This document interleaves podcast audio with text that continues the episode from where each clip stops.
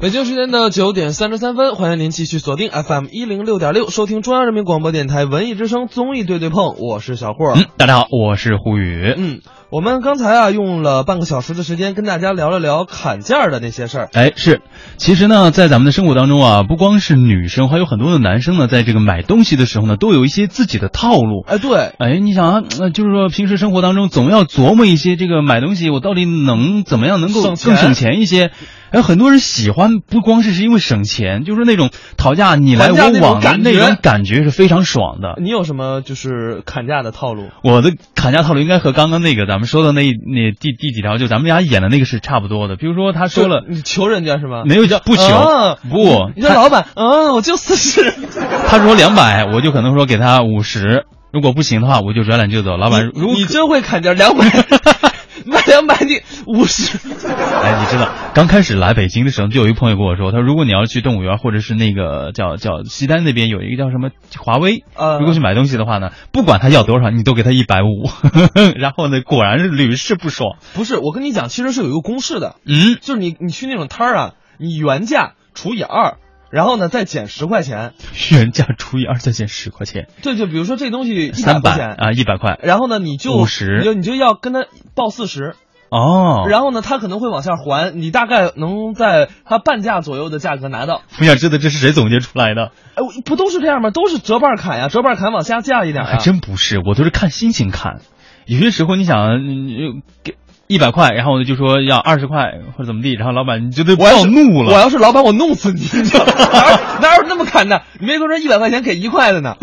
所以呢，这个今天的节目当中就和大家一起来聊一聊，在生活当中咱们这个平时砍价，您都有什么样的套路？哎也欢迎大家这个时候呢，把您的这个砍价套路发送到文艺之声的微信平台，来和我们一起聊一聊。嗯，那下面呢，说到套路，生活当中啊，充满了很多的套路。嗯我们来听听王自健聊聊套路的那些事儿。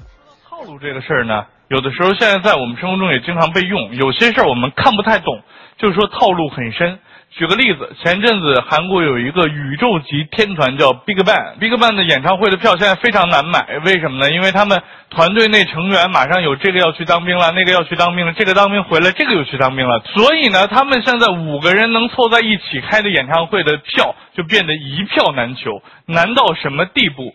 据我所知，某家兰博基尼 4S 店在店里打出了这样的海报：买车送 BigBang 演唱会门票，买兰博基尼送演唱会门票。这个套路就觉得很深很不懂，说明这个票确实非常珍惜。但是有一个细节，不知道各位想到过没有？那那些想买兰博基尼，特别想买兰博基尼，但是并不想看 BigBang 演唱会的人怎么办呢？啊，买了车，手里拿到几张票，这个票呢又很珍惜又很贵，又不舍得扔，那他们就只能开着自己的兰博基尼跑到演唱会那里去。到那天就盛况空前啊，大概十几辆兰博基尼开开出来，一个人手里三五张票，哎，票子要吧，票子要吧，哇！然后旁边的人一看，哇，这帮人神经病啊，开着兰博基尼过来找票啊。好，旁边还有不懂装懂的人，哎呦，你这就不懂了吧？看开什么车？兰博基尼，这是正宗的黄牛票。啊，当然还有好多人说，星爷周星驰的电影也有套路，对吧？大家想过周星驰电影有什么套路了吗？首先都是屌丝逆袭的故事啊，有一段缠绵悱恻的爱情，然后男女主人公都不太着调，里面充满着荒诞的笑话。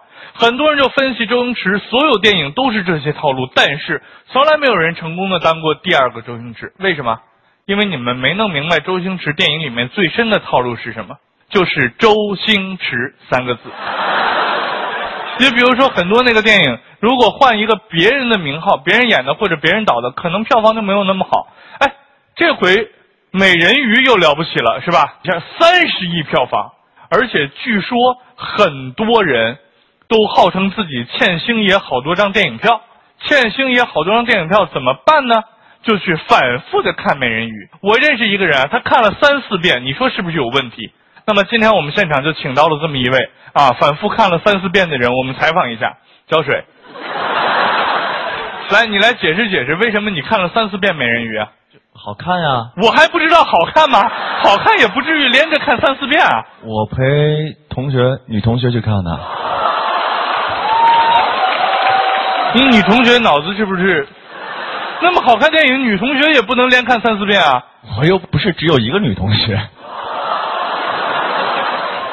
哦，那就好理解了，是吧？好理解了，果然长得帅一定渣男一定坏，是吧？生活里现在的套路啊，真的是太多了。我们举个例子，比如说电视节目啊，最火的就是选秀类节目，对吧？选秀类节目有什么套路呢？就是说你要到台上去用很短的时间展示自己的魅力，展示自己的能力，是吧？当然实力是一方面，但更深的套路是什么？就是故事，对吧？一定要有身世背景，越凄惨越好。导师转身啊，一看，哎呀，小伙子怎么穿那么朴素啊？我家怎么着了？我爸怎么着了？我奶奶怎么着？开开始，哎呀，太可怜了。然后，然后我我我选你，等等，就大概是这样。但是这个套路非常必要，一旦破坏了，如果说一个小伙子上去才艺展示特别了不起，歌声特别美妙，但是身世特别不惨，就家庭条件巨好无比，整个节目录不下去。比如说王思聪啊。王思聪上去哇，唱首歌，中英文的高音低音全都有。唱完之后，啪，四个人就转过来了。转过来之后，一看，哎，这个人那么眼熟。王思聪会怎么跟汪峰老师说话？哎，汪峰老师，你告诉我，你有什么梦想？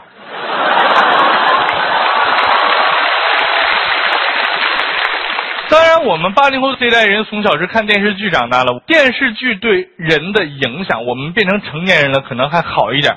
但有的时候电视剧里的套路会被小孩子活学活用起来啊，比如说我姐姐家的孩子，我的小外甥啊，呃，有一天礼拜五晚上，我姐姐就跟他说呢：“宝宝啊，早点睡觉，明天妈妈带你去动物园玩，好不好啊？”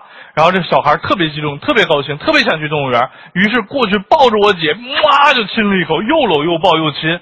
我姐姐觉得这孩子怎么了？怎么突然之间对我那么热情呢？就把他弄下来，哎，不是。你你你干嘛对妈妈这么热情啊？妈妈，我希望明天快一点来啊！是是是，明天快点来去动物园嘛。但是你干嘛对妈妈这么热情呢？不，电视剧里就是这样吗？叔叔搂住阿姨一亲，一黑就第二天了。电电视剧啊，包括电影里面都有重病的病人昏迷了，醒来的第一句话永远都是一个字：水，是吧？就是一个字水。昏昏那昏迷，突然手指动了一下，然后指着旁边边，水水，然后旁边看人哦要水，赶快把水给他灌下去，之后他才能完整的说出那句话，水里有毒。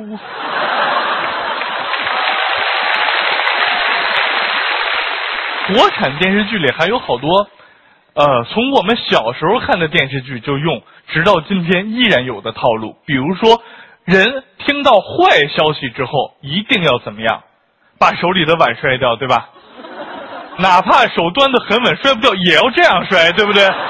也要这样摔，就是长成这个样子，那个人就是这么干的，对吧？也要这样摔。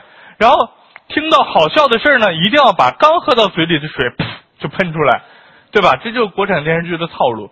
所以我在想啊，国产电视剧如果在那个世界里，如果这个逻辑沿用到我们现实生活当中，要怎么给别人传递噩耗呢？是吧？有一个不好的消息，我要告诉他。怎么告诉他？在现实中看到他之后，呃，我有个事儿，你那个，你们家碗呢？当然，就根据这个逻辑想下去，我觉得好像在国产电视剧的这个世界里面，当个风水先生是特别好混钱的，对吧？一个风水先生来这个大宅看风水，往里一走，四顾一盼啊，什么茶杯啊、碗啊，放的到处都是，触手可及。很方便就能拿起来的，这家一定是家门不幸的。那如果进去之后，哎，发现地上啊、墙上啊、人身上啊都被喷得湿漉漉的，这家一定非常幸福，说明他们家永远有快乐的事情发生，对吧？那如果在我们节目，我们就用电视剧这个套路啊，以后呢，我在上面讲段子，你们也不用笑，你们就喷水，每个人拿个碗，含到嘴里，我讲讲讲啊，然后马上到到笑点的时候，我就冲你们使眼色。然后你们就哇咯噔飞，我笑点一出，你们噗，此起彼伏，肯定特别好看，对吧？